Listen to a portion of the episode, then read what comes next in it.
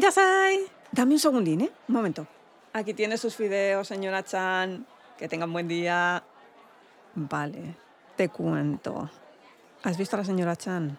Pues en breves va a aparecer por esa puerta el señor Chow. A mí me parece que aquí hay tema y que estos dos... ¡Ey! ¡Irasai, señor Chow! ¡Qué sorpresa! Enseguida le traigo sus fideos. Pero antes,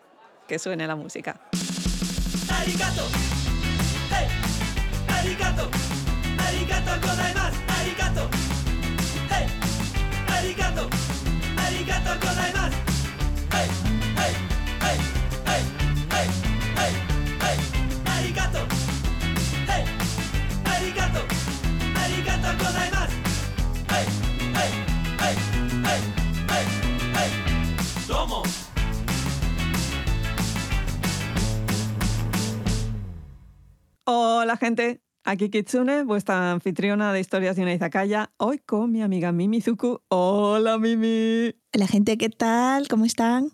Hoy estamos muy emocionadas porque vamos a tocar un tema que nos apetece. Bueno, le apetecía más a Mimi porque son unas fechas señaladas. Sí, sí, sí, sí. Tuve que utilizar todos mis métodos de soborno para grabar el programa de hoy, que me hace muchísima ilusión además. Tienes que agradecérselo a Begoña. Begoña, lo sabes, un beso enorme desde aquí. Porque vamos a hablar de Wong Kar Wai, pero esta vez con una película de culto. Se estudia ya la metodología de esta peli que es In the Mood for Love, Deseando amar, que se tituló en español. Una oda al amor imposible, al amor triste, al deseo que, bueno, marcó un antes y un después en la manera de hacer cine y que hoy en día es tan válida como lo fue hace 20 años, porque esta película tiene ya más de 20 años, ¿eh? Y anda que no han versionado, anda que no han homenajeado, anda que Tarantino no ha copiado. Claro que es que 2024 es el año de Wong Kar Wai, ni planeado. No, no, no, o sea... ¿Qué día fue que estrenaron Blossom Shanghai? El 27 de diciembre. Blossom Shanghai es una serie de, creo que son 20 capítulos, 30 capítulos. Si queríamos Work and White, pues tenemos Work and White para rato. Hay muchas referencias a sus propios trabajos, pero bueno, es que está en todo su derecho. Eso te iba a decir yo, si hay alguien que puede hacerlo, es él. Que ya tocaba. La verdad es que ha introducido una serie de cosas muy interesantes. Por ejemplo, él insistió muchísimo en que los actores fueran de Shanghai y que hablaran en el dialecto de la ciudad. Yo estoy esperando la traducción, pero el gran problema es que mmm, el dialecto de Shanghai es un poco difícil de conseguir muchos traductores. Parece ser que los actores han hecho buen trabajo. Está basado en una novela de un escritor de Shanghai y tiene muchísimo que ver con todo lo que es trasfondo histórico de la ciudad. Y también me parece súper curioso que el director haya decidido ambientarlo en el 93 durante la crisis económica que afectó a In the Mood for Love. Bueno, es que este hombre todo tiene una razón, nada es superfluo. Lo que pasa que es un ejercicio tan estético que, por ejemplo, en el caso de esta película, o se ama o se odia. No hay término medio porque y yo hago ya mi pregunta de siempre, ¿de qué va Mimi? Si nos vamos estrictamente a lo que es la sinopsis, es una historia que está marcada en el Hong Kong de eh, mediados de los años 60, cuando todavía Hong Kong era colonia británica, y nos centramos en la vida de dos vecinos que se enamoran después de descubrir que sus parejas están teniendo un romance el uno con el otro. Que luego hay todo un desarrollo. Lo que pasa que es un desarrollo silencioso, es un desarrollo calmado, es un desarrollo oculto en gestos, en momentos, en miradas, que yo creo que es lo que hace tan diferente esta película. Es una película que te habla a la emoción más que al cerebro, en el sentido de que tú vas viendo el desarrollo de estos personajes y la lucha interna, pero no porque ellos te los estén diciendo, porque realmente nunca se habla, siempre está allí y te lo van diciendo en sus caras y te lo van diciendo en la manera como bailan el uno alrededor del otro y cómo se mueven con el resto de los personajes de la película. Las emociones además metidas dentro de un contexto social que también las restringe. Me hizo muchísima gracia cuando empezamos la temporada con Chunkin Express, que anda que visionarias nosotras también. Sí que hubo mucha gente que en los comentarios que hacían al episodio se ponían a hablar de In the Mood for Love y decían, es que no me gusta nada In the Mood for Love, es que yo no entro en el rollo de In for Love. O te salían los de, ¿y por qué no habéis hablado de In the Mood for Love? Nótese que la campaña fue muy seria ¿eh? con el tema de In for Love. No es una historia romántica al uso. Nunca vemos eh, un romance alegre. Yo creo que el principal problema es que no vemos la culminación de ese romance. Pero porque es que la idea no era esa. Sí, es que, vamos a ver, a veces la vida es así. A veces las cosas no llegan a fructificarse y es el deseo lo que te está transmitiendo. Leí, no recuerdo dónde, que la maravilla de esta película es que logró reflejar la tristeza de un amor imposible y la desesperanza del deseo. Y me pareció un pensamiento muy cierto porque no tienes un sentido de, bien, ellos ganaron, el amor triunfó. Si queréis una película para eso, esta no es.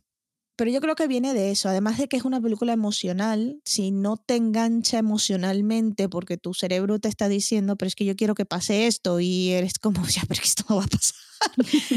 pues yo puedo entender de que la gente reaccione de esa manera, ¿no? Además es que esto no va a pasar, fue una decisión consciente de Wong Kar Wai. Pero es que, claro, aquí hay que hablar un poquito de ese proceso creativo de In the Mood for Love, porque yo creo que se podría resumir muy bien en el caos. Bueno, todas las películas de este hombre son el caos. Hacerlas, ojo, hacerlas, no verlas. Sí, pero es que esta ya fue... Partimos de Wong Kar Wai tuvo una idea Y el mundo empezó a rodar de esa manera. y se volvió loco. Se le fue la olla. Imaginad, él llega a Tony Leung y Maggie Chen porque los elige ya de primeras, ya dice, yo quiero a estos dos aquí, Los actores que hacen los personajes principales de la, de la película. y les dice, mirad, tengo este relato corto del novelista Lu Yichang que se titula Dui Dao, intersección en idioma que entendamos. Y perdón, mi mandarín, sanjainés, no sé qué es, el horror, ya lo sé. Esta historia trata de dos personajes que se cruzan permanentemente en una escalera, día tras día tras día, y que al final uno de ellos le habla al otro y empiezan a relacionarse. Punto. Ya no había guion, ya no había nada. Eso era la base. Porque es que Wong Kar Wai lo que tiene, yo creo que casi casi que desde Chunkin, él ya está en plan, no, esto tiene que ser el resultado de un proceso creativo y no de un guion. Así que para contentar a los productores, él te venía con esto de, sí, no, mira, va a ir de esto, pero luego a la hora de llegar a grabar, Hacía lo que le salía de las narices. ahí estamos. Entonces, partiendo de esa historia, que él se la pasa a los dos actores principales y le dice, bueno, y pensándolo, él tiene diferentes conceptos y le va cambiando el título una y otra y otra y otra vez. Porque al principio lo va a llamar Summer in Beijing. La idea era irse a Beijing a rodar. Toda una carta de intenciones en los 1990, que es cuando se filma esto. Sí que es cierto que se había abierto un poquito la mano en China, en China continental estamos hablando, normalmente Wong Kar rodaba en Hong Kong, pero todavía no estaba la cosa y luego ya llegaron los 2000 y aquello se... Eso ya lo conté en el programa sobre censura y tal, ya os hice un recorrido sobre cómo fue aquel desastre. Aquí ya hemos pasado eso, pero aún no estaba la cosa totalmente cerrada en bloque, como pasó después. Y bueno, le dicen a Wong Kar Wai, venga, vente. Pero en cuanto Christopher Doyle empieza a rodar ilegalmente por la ciudad prohibida, los problemas saltan por todas partes y al final dicen, mira, ¿sabes qué? Nos vamos de aquí, que les den. Y el proyecto entonces se llama Secrets, secretos, en vez de verano en Beijing.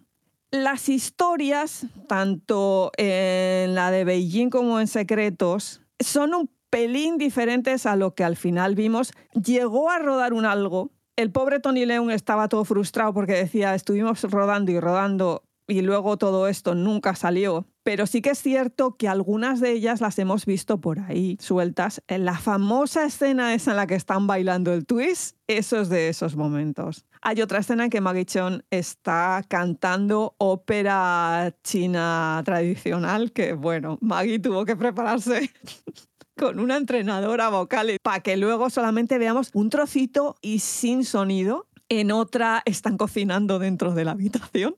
Vamos a ver, esto era como le diera el viento ese día. Sí, es que en algunas ocasiones simplemente llegaban al set de rodaje y era estar esperando con el maquillado, con el todo, con el cheonsan de Maggie Chong, la vagomina de Tony Leung, esperando a que Wong Kar Wai decidiera que rodaba y cómo lo rodaba y que les dirigía, entre comillas, esto, porque, en fin, imaginad el ambientillo.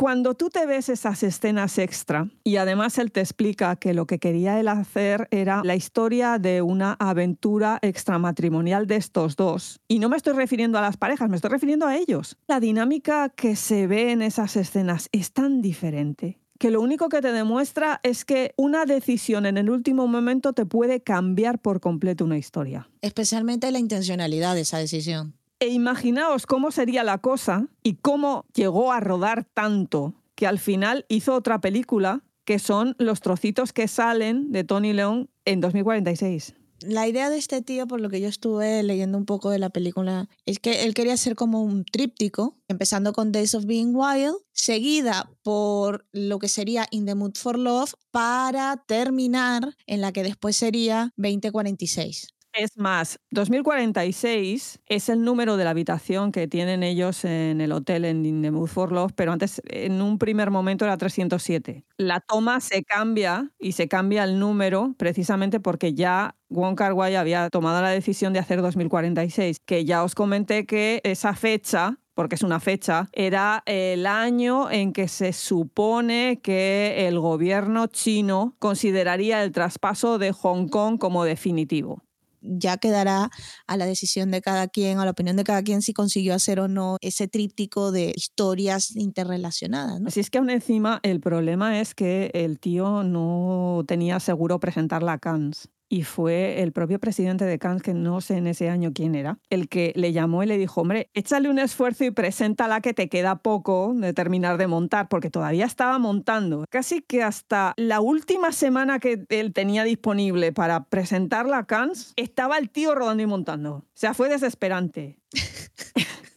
Y para colmo, el tío quería llevarla con el nombre de Secrets. Pero el director de Cannes le dice, es que esto, esto está muy trillado, ¿no? Es que, a mí no me gusta.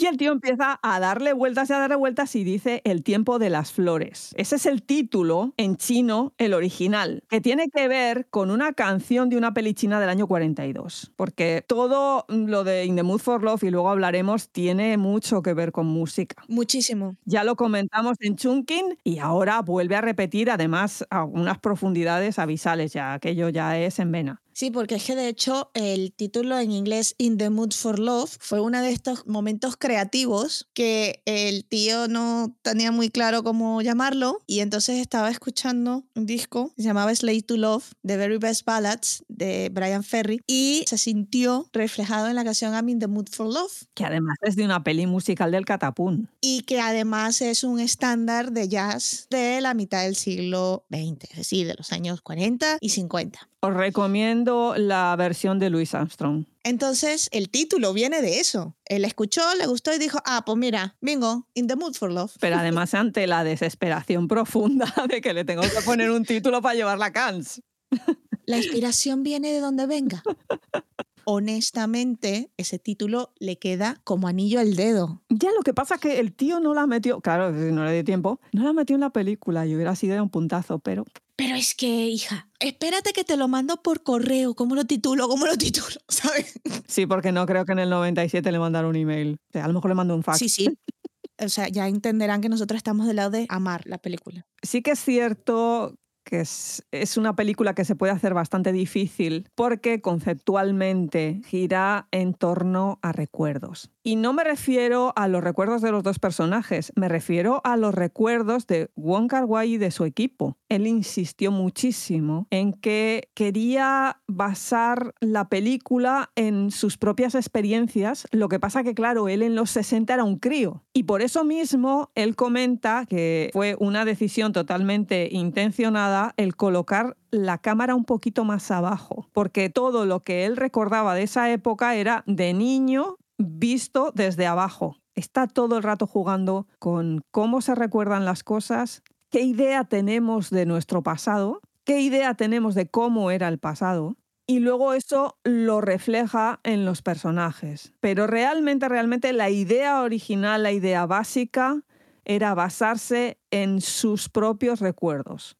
Un crío que venía con su familia desde Shanghai y se encuentra de repente en Hong Kong aislado de lo que es las relaciones sociales porque hay que tener en cuenta, y lo estábamos comentando también con Blossom Shanghai, que en Shanghai se habla un dialecto y en Hong Kong se habla cantonés.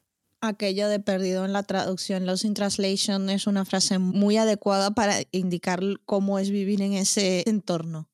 Porque claro, los 60 en Hong Kong, tela. Es un momento en el que llega una cantidad de inmigrantes absurda porque en la China continental estaba ocurriendo la revolución cultural. Para la gente que no lo sepa, a Mao se le fue la olla, cuando no se le fue la olla a Mao, y se decidió que había que cortar por lo sano con todo lo que era esa cultura imperialista anterior a la revolución comunista y a ese nuevo individuo chino que no tenía que poner los pies en ese sustrato corrupto que era todo lo que había sido la China imperial. Y bueno, se cargaron intelectuales. Además, esta revolución la llevaron a cabo gentes muy jóvenes, Así que te podías encontrar con hijos denunciando a padres, mm, en fin. Y la gente decidió, mira, nos largamos de aquí antes de que nos pasen a cuchillo. Así que los 60 en Hong Kong es un periodo complicado. y en ese momento histórico es donde Wonka Wai decide desarrollar esta historia de amor. Historia de amor que le costó la de Dios rodar. Eso te iba a decir. Por lo pronto se pegó 15 meses rodando. Primero ya habéis visto el panorama que quiere presentarlo a y todavía está rodando. Y luego por todos los problemas que le fueron surgiendo como setas, no solamente con el tema de Beijing y de rodar por Beijing, el baile pilla, la crisis económica esta que se llevó a media Asia por delante. Estupendo que, a ver, tanto es así y tanto tardó en rodar esta película que Doyle se marchó a mitad, ¿eh? Porque tenía otros compromisos. Juan, que es que tengo plancha, chaval, que me tengo que ir. Termina. Deja de tanta creatividad y de tanta narices y termina que me tengo que ir. Y creo que para 2046 también estuvo un poquito y también ya se largó y ya no han vuelto a colaborar. También es cierto que cuando le preguntan a Wong Kar él decía que la confianza que le daba Christopher Doyle para que si tenían que rodar alguna cosa, él no tuviera que tomar ninguna decisión, porque ya sabía que Christopher la iba a hacer bien un director de fotografía y máxime con el cuidado que tiene en el detalle Wong Kar Wai es fundamental. En este caso la fotografía es espectacular. Es una belleza de fotografía esta película, la verdad. Tiene unas escenas y tiene unas significaciones y unos claroscuros y una utilización de la luz y sobre todo de la oscuridad brillante. Lo que pasa que cuidado con la restauración en 4K porque parece ser que le han metido un filtro que se ha cargado los rojos. Pero tampoco está mal, ¿eh? Tampoco está mal. No estoy diciendo que sea el horror, ¿eh? No, no es que esté mal. Lo que pasa es que tú estás acostumbrado, especialmente en una película como In the Mood for Love, que los colores, así como la música, pero los colores también son parte integral de la historia. Que te fastidien los rojos cuando yo pienso en The Mood for Love, yo pienso en un rojo muy intenso, unos colores amarillos muy sepias, unos verdes apagados. Los colores dentro de esa película juegan un papel tan importante como los actores. Entonces. Atención a esas escenas del diner y cómo mueve la cámara Wong Kar Wai ahí. Atención a la escena del baile del twist, porque Tarantino en Pulp Fiction copia. Hace lo mismo. Lo que pasa es que como no salió en la película, y poquita gente la ha visto, bueno, ahora ya la hemos visto más gente, YouTube mediante. He visto una entrevista a Maggie Chon en que una de las periodistas le habla de esa escena del baile, del twist, y Maggie Chon se queda súper pillada y le dice, pero ¿tú cómo conoces esa escena? La entrevista es en aquellos tiempos y la periodista le dice, no, es que esto lo vi en un pase privado no sé qué, no sé cuántas de, escenas. De... y la tía, ah, vale, vale, vale. Que ahora que estoy hablando de Maggie Cheung, váyate la marinera también, esta pobre mujer, lo que lo sufrió. A ver, esta señora ya había trabajado con Orcar en, Days sabía lo que iba. Pero parece ser que allí en Days no estaba tan desatado como estuvo en esta. Acuérdate que cuando estuvimos hablando de Chunkin Express, estuvimos hablando de cómo Tony León llegaba con una forma de trabajar que Faye Won se la cargó por delante, pero porque Fei Won pilló enseguida la idea de Wong Kar Wai en cero coma, mientras que Tony Leung era un tío Más clásico. más metódico y a partir de ahí decide, vale, de acuerdo, o sea, este es el rollo y esta es la manera que por eso Tony Leung no tuvo tantos problemas en este rodaje, pero Maggie, que venía de rodar otras cosas, es que imaginaos, tú llegas al día de rodaje sin guion, No hay guion. Sin decirte exactamente qué es lo que vas a rodar ese día. Te ponen un cheonsan o un chipao, el vestido este tradicional. Cheonsan es en cantonés, chipao es en chino mandarín. Estás divina, tres horas de peluquería que se marcaba la pobre mujer con ese moño y te dicen, bueno, espérate que Won decida. No hay dinero en el mundo que me dieran para que yo dijera, mira, tío, te quedas con tu película. Para la gente que ya haya visto la película y si no la habéis visto cuando la veáis, fijaos esos cuellos que le pone la pobre Maggie, que son 10 centímetros de cosa cartonada, que la pobre mujer no puede doblar el cuello. Tú imagínate todo el puñetero día vestida con eso, con el pedazo de moño que aquello debía de pesar, la de Dios, porque ella siempre lleva el pelo corto, así que eso debía ser un añadido. Esperando que el señor decidiera que se iba a grabar ese día. O empezar a grabar y cosas que luego totalmente descartadas que no...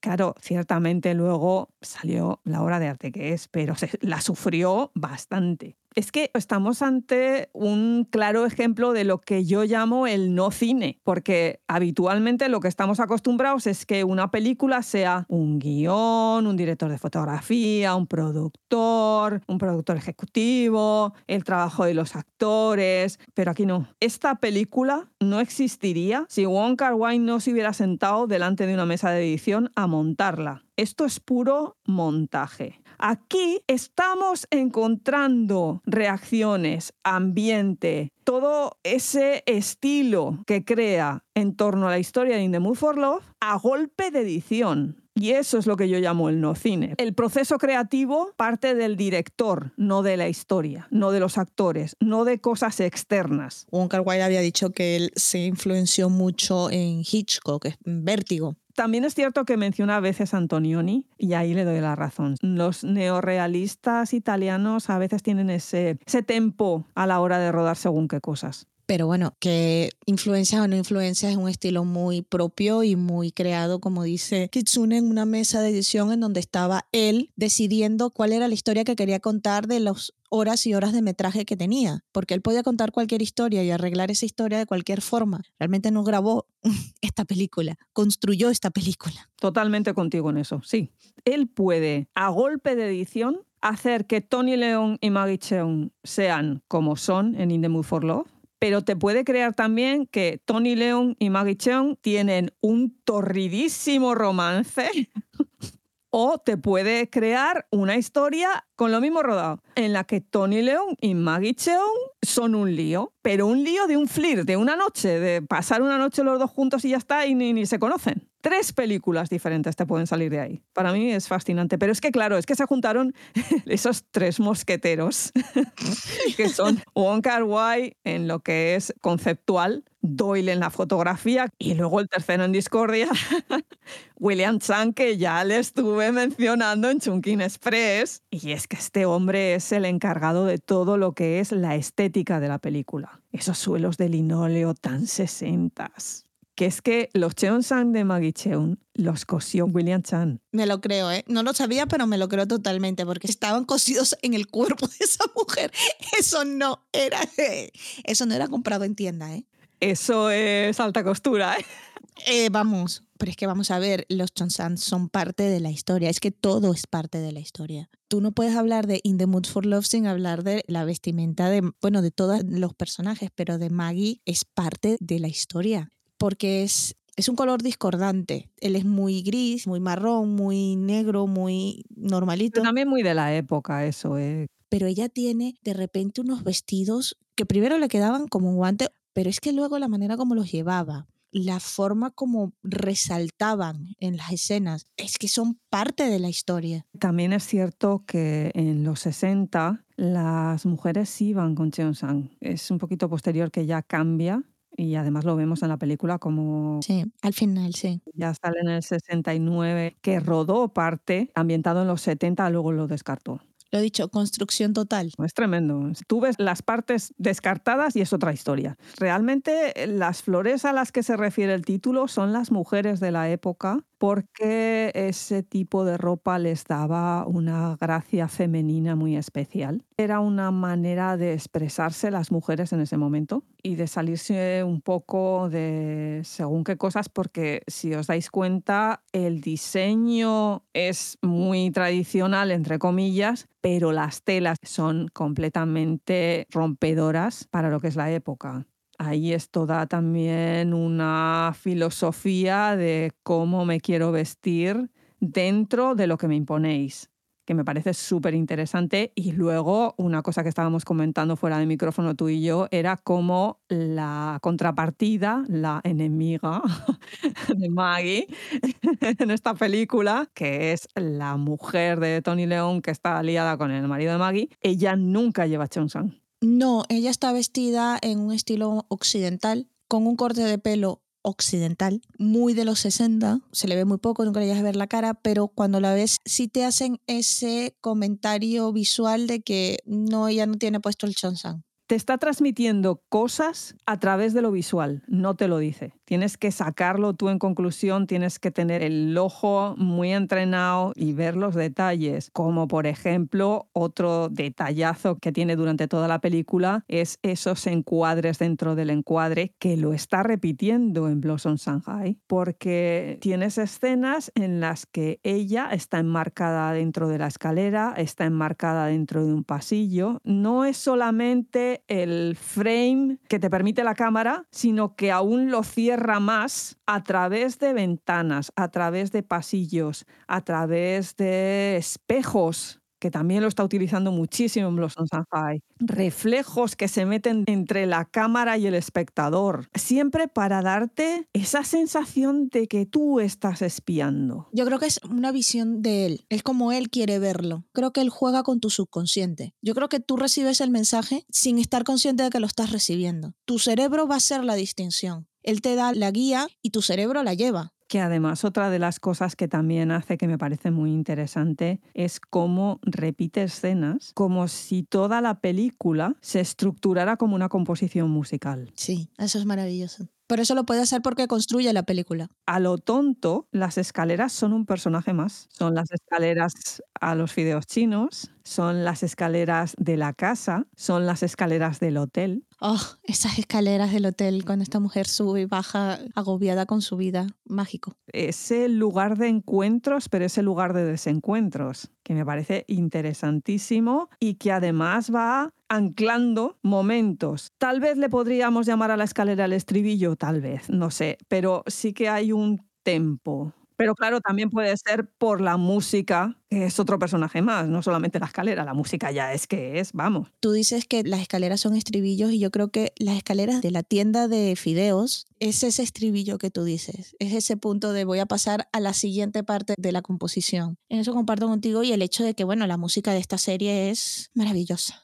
repite el mismo rollo que hizo con Chunkin. Él encuentra primero la música y después crea en base a la música. Volvemos a la misma. El tío está montando su propio puzzle y ya verás tú luego qué es lo que sale y qué imagen hay ahí, pero tú solamente ves las piezas. Porque, a ver, esa canción que estamos escuchando permanentemente, esa canción instrumental, ni siquiera es de esta peli, es de otra que se titula Yumeji del director Seiyun Suzuki y la canción es Yumeji's Theme o sea, canción principal de Yumeji, del músico Shigeru Umebayashi. Es una peli japonesa y sale la canción por ahí en el tráiler, un poquito diferente. Y es que es una película que es la biografía del poeta y pintor Takehisa Yumeji. Buscad obras de él porque es muy interesante. Yo solo digo esto porque no nos podemos meter aquí a disquisiciones de cómo era este hombre, dejaba de ser. Pero es muy interesante la forma de dibujar y pintar que tenía este tío. Y bueno, luego vuelve a reunirse con Michael Galá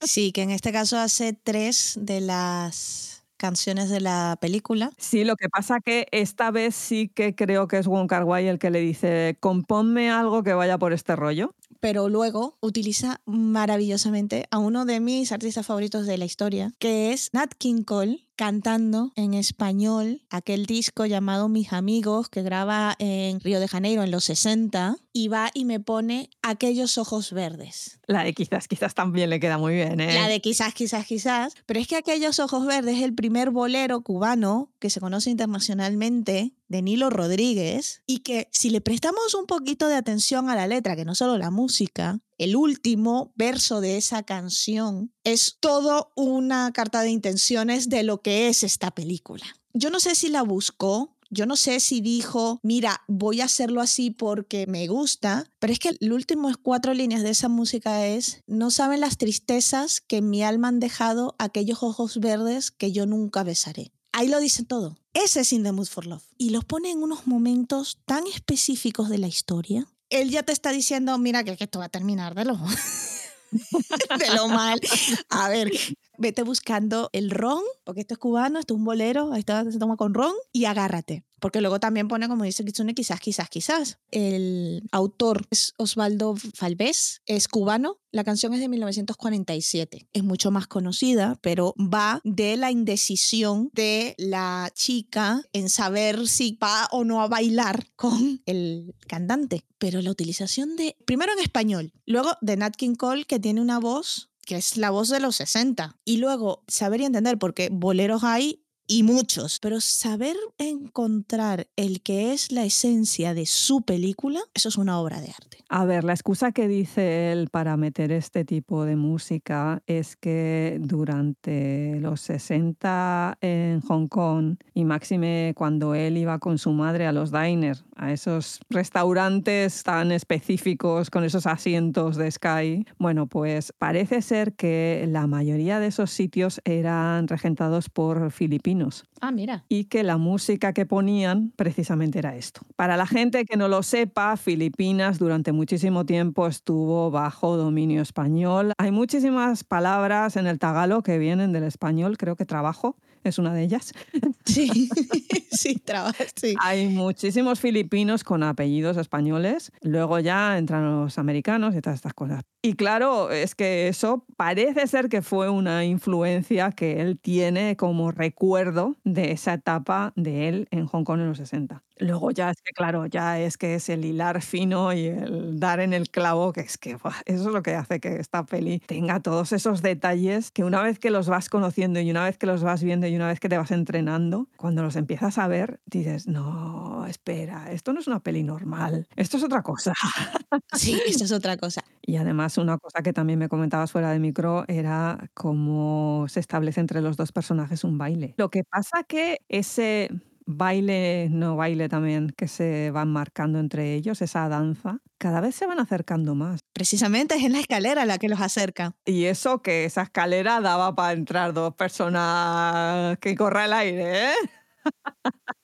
Por eso es que te decía que para mí ellos están bailando. Cuando tú empiezas a bailar un bolero o cualquier canción romántica, salvo que tengas muchísima historia con la persona con la que estás bailando, empiezas tieso, ¿no? Muy, vamos a seguir los pasos. Y luego a medida que vas bailando, las cosas van cambiando. Y para mí esos intercambios que ellos tienen, que suben y bajan en las escaleras, es un baile. Ellos están bailando uno alrededor del otro. Eh, esa escena en donde él se le desaparece por tres días y ella empieza a preguntarse dónde está. Eso es un baile. Ese te ayudo a escribir la historia, pero no puedo seguir viéndote porque se ve mal. Todo eso para mí es un baile. Y creo que lo lleva muy bien cuando lo monta Kar Wai porque a la medida que la canción, que es la película, va rodando, el baile se va haciendo cada vez más cerca. Se van acercando hasta llegar a ese momento en donde están solos en el pasillo y le agarra de la mano. Tal como lo construye Kar Wai en esta película, una cosa es la historia, esas comunidades de gente del mismo sitio que se apoya, que son los vecinos, que estás en la casa de uno, en la casa de otro, de ese tener las puertas del piso abiertas para que entre todo Dios y salga y el niño de una y el niño de otra y la vecina y la hermana y la prima, la sobrina, todo el mundo allí todo mezclado. Una cosa es eso y ese ambiente y esa historia como tal, y otra la intrahistoria. Lo que pasa una vez que se cierra la puerta que además lo materializa en ese momento en el que se quedan los dos encerrados en la habitación, no pueden salir, mientras los otros juegan al mayón. Es brutalmente buena esa escena. Eh, Fijaos ahí lo que hace. Una cosa es la historia, la gente jugando al mayón, y lo que está ocurriendo dentro de esa habitación esos dos personajes atrapados por la historia y por lo que ellos en su interior, en ese interior de esa habitación, está ocurriendo, que no es nada sexual ni nada, pero es algo que se está construyendo. Sí, especialmente porque tú ves que Tony Long en esa secuencia se volca en cuidarla a ella desde el punto de vista tanto físico, porque están en la habitación de él, en la casa donde vive él, con lo cual el único que podía salir era él, pero él le dice, no te preocupes, siempre como que le está asegurando que no va a pasar nada, que coma, que descanse, que ella esté bien, ¿no? Mostrándole ese cuidado que por otra parte vienes viendo, como dices tú, en la historia general que esta mujer no tiene. Y creo que pasa un día entero, ¿no? O casi dos. Tiene que llamar a ir al trabajo a decir que está enfermo que no puede ir a trabajar porque no puede salir, porque los tíos siguen jugando mayón. Y tú dices, pero esto es completamente absurdo. O sea, tú, tu mente cabeza occidental, dice que es completamente absurdo. Tú dices, no, es que no es absurdo. Es que lo que te están diciendo es que lo que está pasando allí no puede conocerlo afuera. No porque ella esté en la habitación del tío, porque si la tía salía diciendo que, oye, mira, que es que le, le vine a pedir, yo qué sé, porque se pasaban todo el tiempo pidiéndose cosas, no hubiese pasado nada, pero ellos deciden no hacerlo. De hecho, ella se esconde cuando llega la gente. Ella está escondida porque ya te están diciendo es que aquí está pasando algo. Es más, la toma es muy interesante porque ella está sentada en la cama, él está sentado en una silla y entre ellos dos un cuadro con fotografías de la mujer de él. Es toda una idea atención, que ellos no están haciendo nada. Para nuestros estándares actuales, estos dos son dos seres humanos que están coexistiendo en el mismo espacio. Lo curioso del tema es que Wong Kar Wai dijo, venga, voy a rodar una película que va de una aventura extramatrimonial, pero lo que vemos siempre en este tipo de películas es los que están engañando al otro. Dice, yo no, y yo quiero ver los engañados el lío de los otros dos es tan secundario que pasa por completo de sacarlos y de enseñarlos, porque es que es puro sexo y no le interesa. Él no va a contar eso. La historia no va de eso. La historia va de amor, pero puro amor, del de verdad, del que te encuentras una vez cada mil años y de cómo ese amor no se puede llevar a cabo, ni se llevará a cabo nunca. Ni se consumirá nunca. Es más, es el recuerdo de un amor, ni siquiera es real, que por eso también esa falta de guion que hace que todo se tambalee, porque el recuerdo se tambalea. El recuerdo nunca es fijo y te acuerdas al detalle de todo hasta el último esto que por eso también es cierto que en muchas ocasiones no abre la cámara porque no necesitamos ver al detalle las habitaciones. No sabemos cuánto ocupa la habitación donde está Maggie. Nunca vemos la habitación. Vemos trozos. El piso donde vive cada uno de ellos no lo vemos al completo, no sabemos la distribución cómo va. Pero es que a él no le interesa lo externo. A él le interesa lo interno. Primero, mostrar el dolor de estas dos personas que se dan cuenta que están siendo engañadas por sus parejas y a partir de allí la relación que nace en estas dos personas que nace desde un punto de dolor porque además parte de que ellos empiezan a relacionarse más intentando entender cómo sus parejas llegan a tener ese romance. Sí, porque además ellos dos están permanentemente pensando que no son válidos, que algo ha fallado, que algo han hecho mal para que sus respectivas parejas se líen. Y hacen como este role playing donde ella hace de la mujer de él. Bastante enfermizo. Esa parte es un poco tóxica, la verdad, pero inclusive es entendible. Ellos empiezan con ese role playing hasta que un momento ya deja de ser un role playing inclusive llegando a comer la comida como lo come esa persona, que esa escena a mí me rompió completamente. O sea, el querer ser como la persona con la que te están poniendo los cuernos es algo brutal. Pero porque es que están permanentemente intentando entender porque no entienden. Maggie, pedazo de señora, y ella, como tiene que ser, y además una mujer súper válida, porque es que es una señora en los 60, tener un trabajo, poder considerarse independiente. Esa señora abandona al pedazo de esto de su marido y esa señora puede vivir perfectísimamente porque tiene un trabajo. Así que esta señora no es tonta. Y Tony León, pero si es que es un pedazo de pan, si es que el personaje de Mr. Cho es que es un pedazo de pan el hombre, pero si es que lo único que hace es ir al curro y volver, ¿qué me estás contando?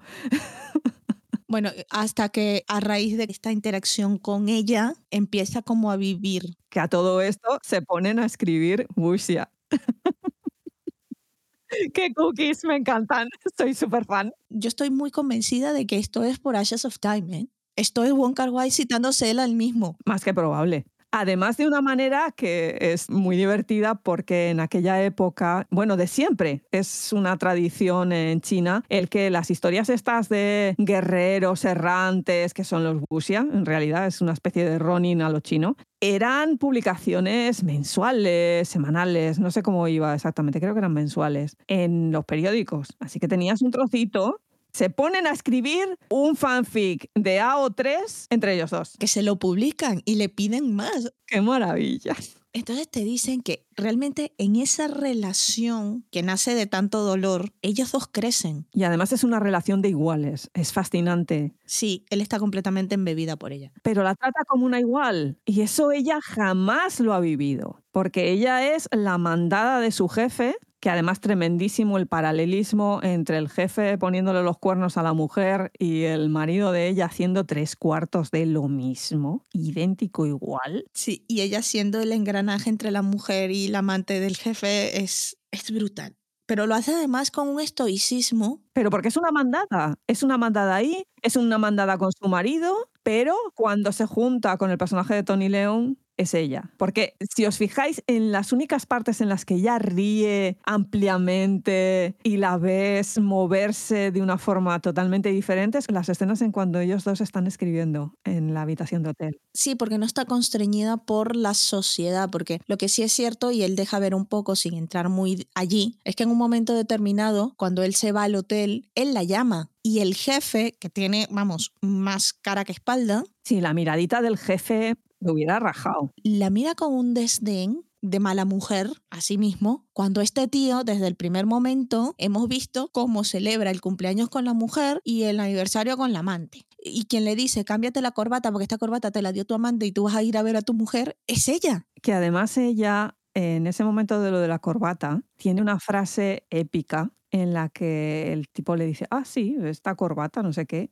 Y entonces ella, que aún no sabe el lío de su marido, dice, es que si te fijas en los detalles, te das cuenta. Esa frase es épica, porque lo que te está diciendo es, punto uno, esta mujer de tonta no tiene un pelo. Ya. Y punto dos, yo creo que se da cuenta antes que Mr. Chow, que el personaje de Tony León, que su marido se la está pegando. Sí, en el momento en que eh, ya llama que va a llegar tarde porque va a ver una película y después va y le toca la puerta y está la tía en casa. En ese momento ella ya sabía lo que estaba pasando. Que además Wonka es muy malo o muy bueno en lo que hace porque él se mantiene en esa escena y tú escuchas a la mujer del señor Cho diciéndole era tu mujer en la puerta. Y tú no sabes si ella lo está escuchando, pero tú lo has escuchado. Entonces tú sabes que ella sabe que era él el que estaba allí. Es lo que dice, hay una historia, pero hay una intrahistoria. Y la intrahistoria de ellos dos, donde ellos se encuentran el uno al otro, donde él sabe cómo tratarla, cómo decirle qué hacer, qué dejar de hacer. Cuando le dice, vente conmigo, es distinto a lo que está pasando alrededor.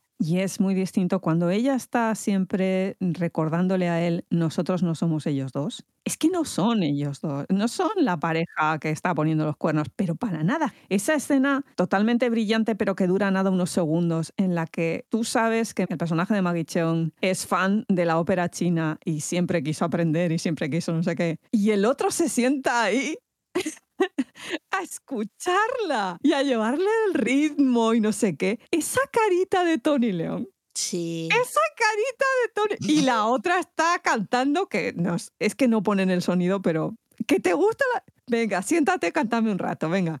Eso no salvará al marido de ella en la vida. Es bastante egoísta, bastante egocéntrico, ¿no? Hasta por uvas. Lo que escuchamos, porque curiosamente al marido nunca lo vemos ni tan siquiera. Bueno, sí, la espalda, pero es un tío cualquiera. Un tío cualquiera, muy tío, o sea.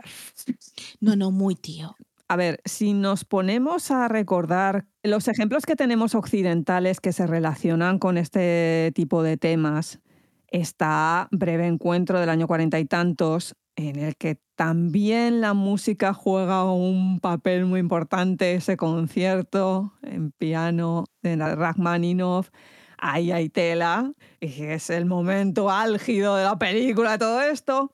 Otra exploración muy interesante, pero claro, es que siempre son los que están en el lío, no los externos, pero Falling in Love de De Niro y Meryl Streep. Esa es muy interesante también, porque los encuentros que tienen son en un tren, haciendo el commute, el trasladarse a Nueva York a trabajar, y cómo se va aumentando cada vez más la relación entre estos dos. Lo que pasa que, claro, insisto, es la pareja que está engañando. Y otra muy interesante que también habla de recuerdos, de encuentros, de desencuentros, es Last Year in Marienbad, el último año en Marienbad, de Resné. Esta es una peli francesa de los años 60 y algo, pero también muy interesante cómo maneja la cámara, cómo habla del recuerdo y cómo hace algunas tomas que es que es, vamos, Wai la esclava. Pero claro, también él mismo reconoce que tiene mucha influencia de Antonioni. Entonces, hay ahí cosas y hay ahí referencias y temas que te suenan, pero la gracia y la maestría que tiene Wai aquí es que las traslada y es el 2.0, es el ir más allá. Y claro, te encuentras, por ejemplo, con que toda la acción es un meollo interno, es una restricción absoluta, porque lo primero que les dijo fue, no os preocupéis de los diálogos porque la mayoría de las veces no vais a estar transmitiendo a través del diálogo. Que eso yo creo que es en parte lo que hace tan difícil esta película para según qué gente, porque tienes que estar muy atento a lo que no está pasando en vez de a lo que está pasando.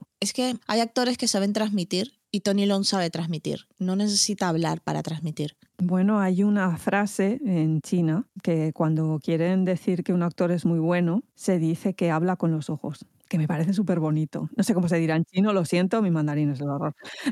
Y es que Tony Leung está clasificado como tal, la gente lo dice, él puede hacer eso. Y es cierto, hay momentazos en que es que un gesto de él te está diciendo mil millones de cosas. Ese momentazo en el que él está en la habitación esperando que llegue ella. Sí, la media sonrisa, sí. Que además es que pasan 50.000 cosas por su mente. Sí, y lo estás viendo. Que tú no estás en ese chiste, obviamente, porque no estás aquí porque no te lo estaba diciendo. Y sin embargo lo notas y que termina en esa media sonrisa. Cuando toca la puerta, sí. Sabes que hasta ese minuto ha estado pensando en ella y ha estado dudando. ¿Vendrá, no vendrá? ¿Cómo se lo dije? ¿Cómo se lo dejé de decir? Tal vez debería haber hecho esto. Tal vez, porque ves duda en esos ojos, luego ves intencionalidad de no, yo lo hice bien, y luego de repente el sonido de la puerta y la sonrisa. Y ah, esto es una lección sin decir ni media. Porque realmente tú escuchas hablar a la gente alrededor de ellos, pero no a ellos dos. Es que hay veces que ves las consecuencias de según qué cosas. Sí, pero es más, cuando ellos están escribiendo el Wuxia, tú no los escuchas hablar.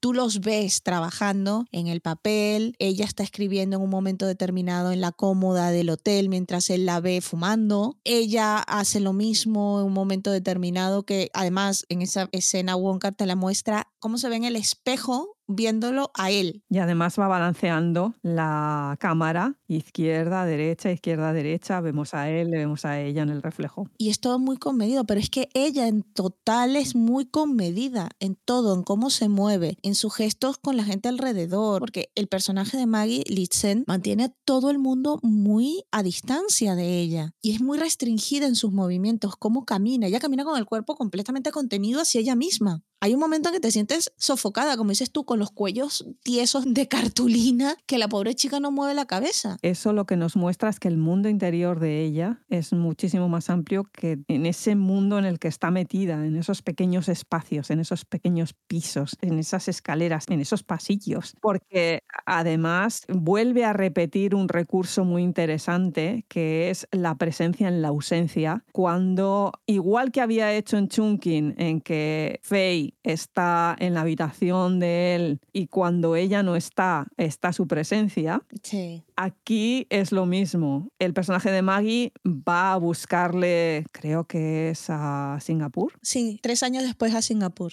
Sí. va a buscarle, pero es ese encuentro en el desencuentro. Pero sí que es cierto cierto que ella se tumba en su cama, huele sus cosas Fuma sus cigarros. y es esa presencia en la no presencia cuando él vuelve y ella está presente aunque no lo esté. Lo que pasa que esta vez la presencia ha desaparecido porque ella se ha llevado las zapatillas que se había dejado en la habitación de él en- y que él las guardaba como un tesoro, ¿no? Su parte de ella. Es que Mm. en el momento en que ellos se quedan encerrados en el cuarto de él, no puede salir con las zapatillas de casa que tenía puestas. Entonces sale con los zapatos de la mujer de él. Zapatos que por otra parte le hacen un daño brutal. Esas zapatillas, Wonka te lo muestra intencionalmente que se quedan en el cuarto de él y nunca se regresan.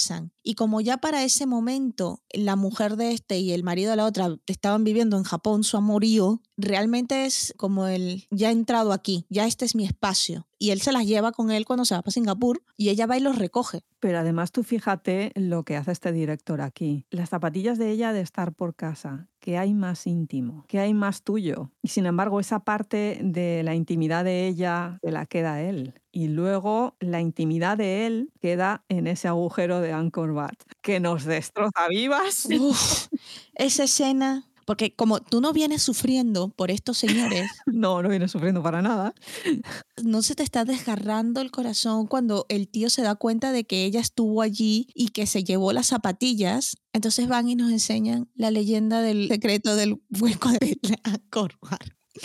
Si tú tienes un secreto y quieres deshacerte de él porque te pesa, porque te agobia, vete al bosque, encuentra un árbol, hazle un agujero, cuenta ese secreto dentro del agujero y tápalo con barro. Evidentemente, el personaje de Tony León por allí en medio de Camboya pues no tiene mucho árbol que hacerle el agujero, pero mientras está visitando Angkor Wat, que es el palacio este en ruinas que hay por allí, tan famoso con los tejados esos que son unas cabezas, es muy famoso. Él decide que ese lugar abandonado, ese lugar del recuerdo, porque esas ruinas son un recuerdo, es el sitio perfecto para que guarde ese secreto, que no sabemos cuál es, pero no sabemos cuál es.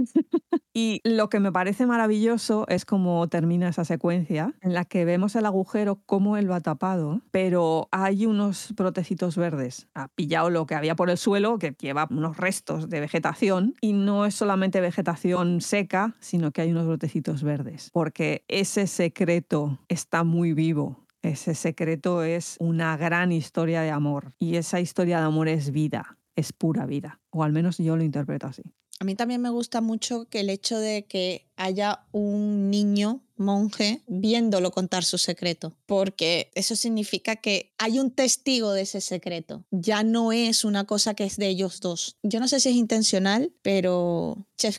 Y luego ya el mover la cámara por ese palacio vacío, también lleno de secretos. No es solamente el secreto de él, es el secreto de toda la gente que vivió allí, de toda la gente que ha pasado por allí, ¿no? Y eso se resume muy bien cuando ya por fin la cámara se mueve en diagonal y nos enfoca esa especie de inner sanctum, ¿no? Es esa especie de cámara secreta, ese edificio, ¿vale? Que en el palacio, pues vete a saber lo que sería, pero él simbólicamente nos está enseñando esa habitación oscura del psicoanálisis, ese lugar donde nunca entramos, porque si entráramos está nuestro verdadero yo, y cómo el personaje de Tony Leung ha dejado allí su interior, esas cosas que él no quiere volver a entrar, el recuerdo, porque tiene que seguir con su vida y si echa un vistazo allí, él se va a arrepentir de las acciones que va a tener que tomar en su vida por abandonar ese amor. Esa habitación oscura es ese amor imposible. Y por eso es que esta película ha recibido todos los elogios del mundo mundial. Y por eso la han imitado tanto.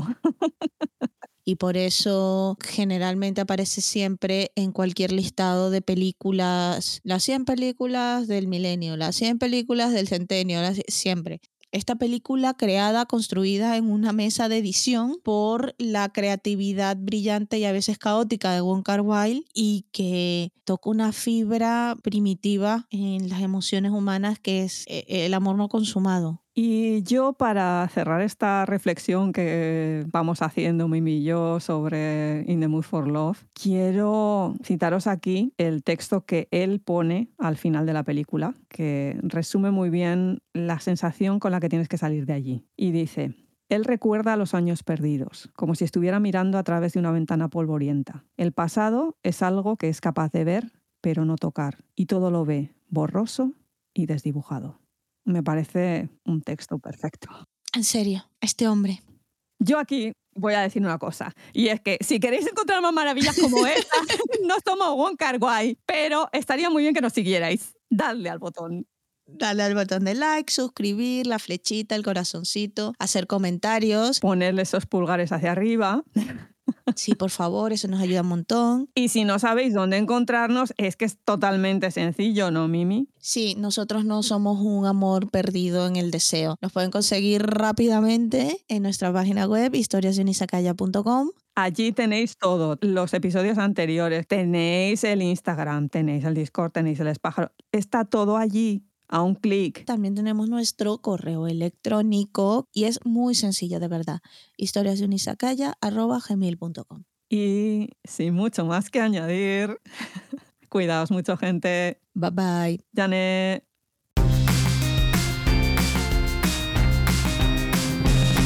Arigato. Hey. Arigato. Arigato.